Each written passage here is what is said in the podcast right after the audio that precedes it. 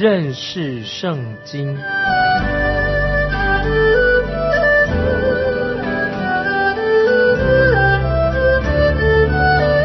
认识上帝的话，把上帝的话带到全世界。本节目是由认识圣经机构和环球广播电台联合制作，欢迎收听。亲爱的听众朋友，你好，欢迎收听认识圣经，我是麦基牧师。我们看到扫罗这个人，他渐渐的就露出他自己的真面目。扫罗的儿子约拿丹在密墨打了胜仗回来之后，扫罗却要抢功劳。现在我们看《撒母耳记上》第十三章，就可以证实了我在第九章曾经对扫罗王这个人提出我的看法。我想我的看法是正确的。扫罗王的外表看起来，从外面看起来好像像一个王，可是他的内心却不像一个王，他只是一个纸老虎而已。现在我们看《撒母耳记上》十三章，《撒母耳记上》十三章一到四节，扫罗登基年四十岁，做以色列王两年的时候，就从以色列中拣选了三千人，两千跟随扫罗。在密墨和伯特利山，一千跟随约拿丹在便雅敏的基比亚，其余的人扫罗都打发各回各家去了。约拿丹攻击在加巴的非利士人的防营，非利士人听见了，扫罗就在遍地吹角，意思说要使希伯来人听见，以色列众人听见扫罗攻击非利士人的防营。又听见以色列人为非利士人所憎恶，就跟随扫罗聚集在吉甲啊，这是一到四节，撒母耳记上十三章一到四节。这个时候，我们看见扫罗的真面目了，他的本性渐渐的显露出来。但我们仔细观察扫罗这个人的时候，我们就可以发现，看出他是一个骗子。在圣经里面也提到约拿丹。说他攻击在加巴的菲利士人的防营，那么在这场战争，谁打胜仗是谁得到功劳的？居然是扫罗，他自己认为他有这样功劳。其实我们看到约拿丹才是一个常胜将军，稍后我们会看到他使用一种很特别的战术，又为以色列人打了一场胜仗。但在这一次是约拿丹打了胜仗。扫罗却吹着喇叭，他自己来抢功，抢这个功劳。扫罗认为，如果自己不吹喇叭，喇叭是不会响的，所以扫罗就吹了他的喇叭。他没有给他儿子约拿丹打胜仗应有的功劳，他就召集了以色列人在一起，做了一个假的报告。军方和约拿丹的随从都知道，扫罗所做的报告不是真实的。这个时候，这些以色列人就开始怀疑扫罗的外表啊，看出他的弱点。那么这个弱点将是他的致命伤。我们看到扫罗绝对不是一个很谦虚啊、谦卑的人。所以在一开始我就提过，扫罗是假谦卑啊，他的谦卑是假的、装假的，不是真实的。现在果然，他的真面目就显露出来，马脚露出来了。接着我们看第五、第六节，非利士人聚集要与以色列人征战，有车三万辆，马兵六千，步兵像海边的沙那样多，就上来在博雅文东边的密墨安营。以色列百姓见自己危急窘迫，就藏在山洞、丛林、石穴。隐秘处和坑中，很显然的，菲利士人从他之前的打败仗当中，他们又重新恢复过来了，重新整军。于是他们用强大的武力和以色列人对抗。接着我们看第八、第九节，扫罗照着沙穆尔所定的日期等了七日，沙穆尔还没有来到吉甲，百姓也离开扫罗散去了。扫罗说：“把燔祭和平安祭带到我这里来。”扫罗就献上燔祭，在这件事情上又显出扫罗他的为人，他的性情。他认为他自己既然是个君王，他当然可以来献燔祭。以后我们就会看到，在圣经里面有一个人啊，叫做乌西亚哦，他是一个王，乌西亚王，他是一个王，他也想做祭司哦，想担任祭司的职分，所以神就严厉的审判了乌西亚王，结果他就长了大麻风。这以后我们会谈到，这是在历代志下的二十六章。乌西亚王想做祭司，哦，所以就受了神的审判。那么我们看到扫罗很轻视神的律法，因为摩西律法规定，只有立位支派的祭司、立位人才可以来献燔祭。我们看到扫罗非常轻视啊神在这方面的教导。接着我们看第十节、十一节，刚献完燔祭，沙穆尔就到了。扫罗出去迎接他，要问他好。沙穆尔说：“你做的是什么事呢？”扫罗说：“因为我见百姓离开我散去，你也不照所定的日期来到，而且菲利斯人聚集在密末。”扫罗还不想等沙穆尔说话，他既不耐烦，他也很放肆。他认为不必等沙穆尔来到，他就献祭有三个理由。第一个理由就是说百姓已经分散开了；第二，菲利斯人要打过来了；第三，萨穆尔你自己迟到了。扫罗他自认为自己有理，所以他把责任就推给别人，都推给别人，他自己不负责任。接着我们看十二节，所以我心里说，恐怕我没有祷告耶和华，菲利斯人下到吉甲攻击我，我就勉强献上燔祭。在这里提到，他说我就勉强献上燔祭。那么他自己勉强向神献祭，又勉强向神祷告，这是什么态度啊？所以我说扫罗是在撒谎，向撒母耳撒谎，他是一个假冒伪善的人，这个就是他自己原来的本性，他的真面目。接着我们看十三十四节，撒母耳对扫罗说：“你做了糊涂事了，没有遵守耶和华你神所吩咐你的命令，若遵守。”耶和华必在以色列中建立你的王位，直到永远。现在你的王位必不长久。耶和华已经寻着一个合他心意的人，立他做百姓的君，因为你没有遵守耶和华所吩咐你的。在这里，这两节经文很重要，十三四节他说耶和华已经寻找一个合他心意的人，原因是因为扫罗没有遵守耶和华所吩咐的。那这个时候，萨母尔就开始对扫罗说了：“如果他不顺服神，就必不会蒙到神的祝福；如果他不顺服神，他就要受到神的惩罚。”所以我们看到一个领袖，做领袖的、带头的，必须要顺服神的旨意。在我们今天的社会里面，或者教会里面，我们需要最需要的是什么呢？就是一个愿意让神来掌管、顺服神的一个领导。很可惜，今天我们还没有看到有这种的啊顺服神的领袖。听众朋友，你我也应该学习顺服神的功课。我们知道，除非主耶稣从天上再来，也许在地上不会有这种顺服神的领袖出现。那么，那是神在这个地上最后的最终的目的。神在地上掌权啊，神的国降临。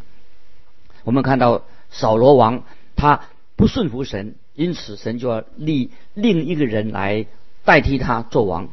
不久以后，神就会把这个人物啊带来，到时候我们再回来再做解释。连沙穆尔这个时候他也不知道这个人是谁，谁要接替扫罗来做王。沙穆尔他是个先知啊，神现在还没有把这个事情启示给他。接着我们看沙漠记上十三章十五到十七节，沙穆尔就起来从吉甲上到。便雅敏的基比亚，扫罗数点跟随他的人约有六百人。扫罗和他儿子约拿丹，并跟随他们的人都住在便雅敏的加坝。但菲利斯人安宁在密末，有掠兵从菲利斯营中出来，分为三队，一队往俄弗拉向苏雅地去。哦，这个打仗。要开始了，在这里我们看到，哦，所以军队啊一定要有很多的军队啊，裁军是很危险的，要整军，把军队集合起来。接下来我们看萨母尔记上十三章十九到二十一节。那时，以色列全地没有一个铁匠，因为菲利士人说，恐怕希伯来人制造刀枪，以色列人要磨除犁、斧、铲，就下到菲利士人那里去磨。但有锉可以锉铲犁，三尺叉斧子，并赶牛追。我们看到菲利士人很狡猾，他不让以色列人有武器，只准许以色列人拥有一些耕种用的这些农具而已。可是他们想要磨刀怎么办？他们就要到菲利士人那里去，这样敌人就可以晓得以色列人他目前。在他们手上拥有什么样的武器？接着我们看二十二、二十三节。所以到了征战的日子，跟随扫罗和约拿丹的人没有一个手里有刀有枪的，唯独扫罗和他儿子约拿丹有。菲利士人的一队防兵到了密墨的隘口，我们看到作战啊，没有武器，只有。扫罗手上跟约拿丹手上有剑，那么我想其他的人呢？哦，他们都是手上带着一些很差的武器，像锄头啦、斧头啦、棍子之类的做武器。那么这个是扫罗军队他们作战的只有这种的装备而已了，实在太差了吧？怎能打仗呢？约拿丹，可是约拿丹又打了胜仗。那么我们看到。扫罗，他却是让扫罗得到功劳。那么在这里看见扫罗还显出他的很强烈的嫉妒心在他的心里面。那么扫罗他自己，这个扫罗王，他简直是在伤害他自己的儿子约拿丹。第十四章啊，就在第第十四章里面，我们就看见约拿丹对付非利士人的。战略，据说在第一次世界大战的时候，有一位英国的基督徒将军啊，他跟土耳其人在作战，在作战前一晚上，他正好也读到这一段经文，那么他就祷告神，结果他打了一场胜仗。那么我自己不是军人，我也不懂得什么作战的战略，也不熟悉地理位置，但是我相信这位将军一定是读到这一章经文。他很兴奋的看到约拿丹，他怎么样运用他的战术？那么，我想这个将军可能是一个读经的啊，读圣经的基督徒。那么显然约拿丹他的战略是什么呢？他就带领他的军兵走小路，因为他们自己没有武器，武器有限，所以因为这个地理形势的缘故，就让啊约拿丹跟他的军队啊得到优势。我们也要。略过啊，打仗这个过程的细节，但是我们重要的时候，我们要看其中这个属灵的教训是什么啊？对我们听众朋友也是这样，我们要了解读圣经的时候，要知道这段经文它主要的属灵的教训对我们有一些什么样的教训，这是最重要的。接着我们看十四章的十八节，那时神的约柜在以色列人那里，扫罗对亚西亚说。你将神的约柜运来了，运了来。扫罗其实他不应该带约柜去打仗。在萨摩尔时代，我们已经看见了以色列人，他们用迷信的方式，他们很迷信，就利用约柜，以为神的约柜可以帮助他们打胜仗。这简直是一种迷信。显然，扫罗他还是这样来想。接着我们看二十三节，那日耶和华使以色列人得胜，一直战到伯雅文。尽管扫罗抬出了这个约柜，约柜抬出去作战，但是原因是什么？为什么打胜仗？约拿丹他的战略是因为约拿丹的战略打了胜仗。那么因为神与约拿丹这个年轻人同在。很可惜，约拿丹他寿命不是很长。那么在那一天啊，神就让以色列人打了一个胜仗，也拯救了以色列人。接着我们看二十四到二十七节，沙漠记上十四章二十四到二十七节，扫罗叫百姓起誓说：凡不等到晚上向敌人报完了仇，吃什么的，必受咒诅。因此这日百姓没有吃什么，就极其疲惫。众民进入树林，见有蜜在地上，他们进了树林，见有蜜留下来，却没有人敢用手取蜜入口，因为他们怕那誓言。约拿丹没有听见他父亲叫百姓起誓，所以伸手手中的杖，用杖头粘在蜂房里。转手送入口内，眼睛就明亮的。我们知道约拿丹，他不知道这个时候他不在，他不知道他父亲下了这个没有打赢仗之前不准吃东西的一个怪的很奇怪的命令。而约拿丹已经又打了自己又打了胜仗，现在我们这个时候又看见扫罗这个人他的真面目。约拿丹既然已经打了胜仗，而且扫罗。还是他想要抢这个功劳，认为这功劳是他的，他不让他的儿子约拿丹来领功，所以我们看到扫罗王他的谦卑不见了，只露出他内心的嫉妒啊，嫉妒他儿子的本性，所以在这件事情上再一次显出扫罗那个人啊，这个是不适合啊作为一个王啊，作为一个王，露出他的嫉妒本性。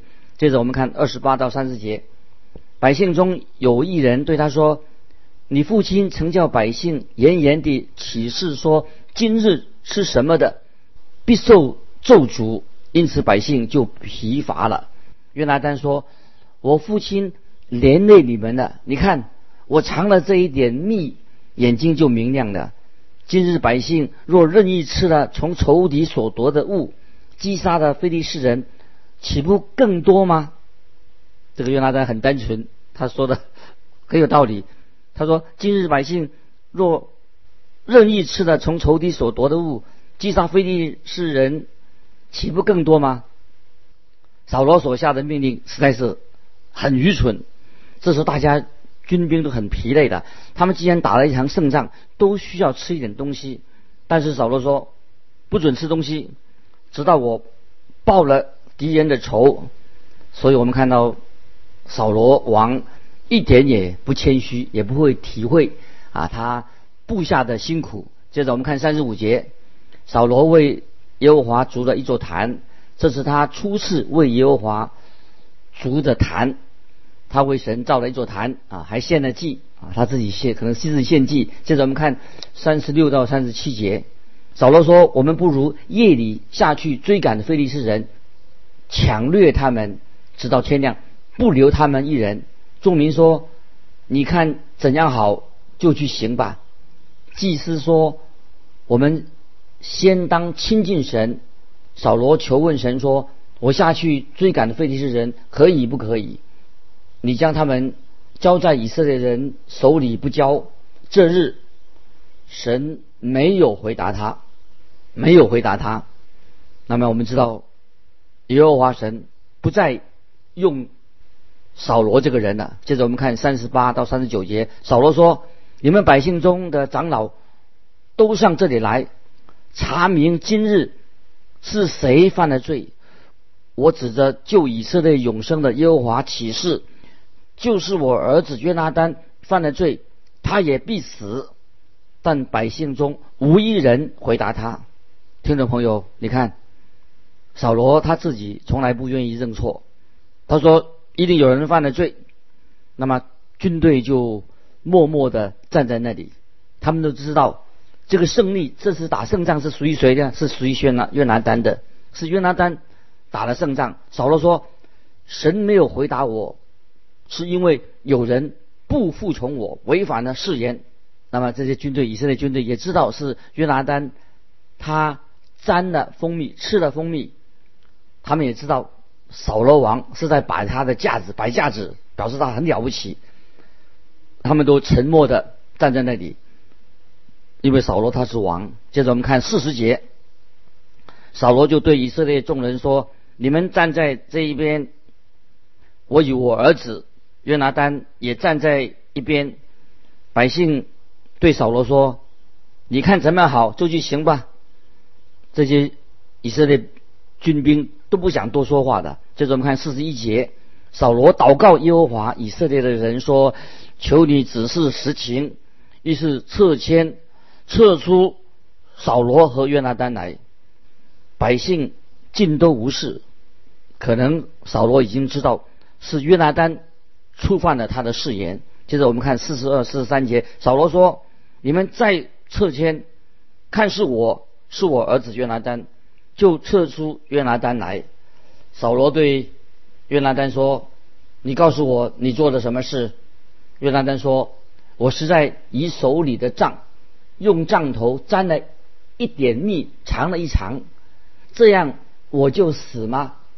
是的，约拿丹他提出好像抗议，约拿丹。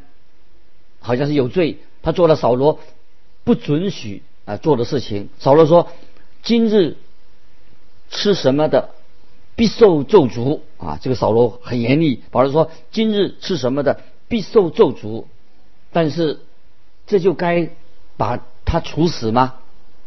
接下来我们看四十四到四十五节，扫罗说：“约拿丹呐，你定要死，若不然，愿神。”重重的降罚于我。百姓对扫罗说：“约拿丹在以色列人中这样大行拯救，岂可使他死呢？断乎不可。”感谢神，这个扫罗他的真面目也很残忍啊。他说：“约拿丹呐，你必定要死，不然愿神重重的降罚于我。”他还啊用妄用神的名。可是我们看见百姓就回应扫罗说：“约拿丹在以色列人中有这样大的拯救，对我们岂可让他死呢？断乎不可。我们指着永生的耶和华起誓，连他的一根头发也不可落地，因为他今日与神一同做事。于是百姓救约拿丹免了死亡。这些百姓实在很勇敢啊！这些军人很勇敢，对。”扫罗王来说，只要他儿子妨碍他，扫罗就一定要杀死他自己的儿子。为什么呢？其实扫罗是嫉妒，是内心的嫉妒约拿丹，记住他的儿子，他想要得的所有的荣耀都是归给他自己。因为扫罗他已经夸下海口，夸下海口自夸的时候啊，军队这个时候以色列军队都保持沉默。当约拿丹的性命有危险的时候，他们就挺身而出。他们就开始说话了，所以他们军队啊说断乎不可。他说约拿丹在以色列人中行了大的拯救，岂可使他死的断乎不可？所以他们就说话了。现在我们人已经看出约拿丹生命有危险的时候，他们开始就保护他。现在我们也看到扫罗这个人他的真面目。以后我们会发现扫罗这个人是非常。怎么样？他不顺服神啊，他的都显露出来。他这做出的事情，都让以色列国带来的悲剧。若不是神来干预的话，以色列国几乎就要亡国了。所以这个扫罗实在是一个危险人物。扫罗显出他根本他不是一个属神的人，也可以说他是属撒旦的，属魔鬼的。在第下一章，我们就会看到扫罗公然的不顺服神的旨意。他是一个为所欲为的人，于是神的灵就不再感动他，不再跟他说话，神也不再带领他，就让他走到邪灵那一边去。当扫罗去到隐多尔去找巫婆的时候，找到一个巫婆的时候啊，我们就会学到一些重要的属灵功课。那么这段经文至少给我们一些重要的教训。我们看到信魔鬼的啊，信那些什么神秘神秘学的、拜撒旦的、占星术的，啊，这些都是会使人远离神。啊，求主帮助我们，要脱离这些邪术。因为今天有很多人，他的行为、他的想法也像这个迷信的扫罗一样。啊，时间的关系，我们暂时分享到这里。欢迎听众朋友，如果你有要分享的，欢迎你来信寄到环球电台认识圣经麦基牧师收。愿神祝福你，我们下次再见。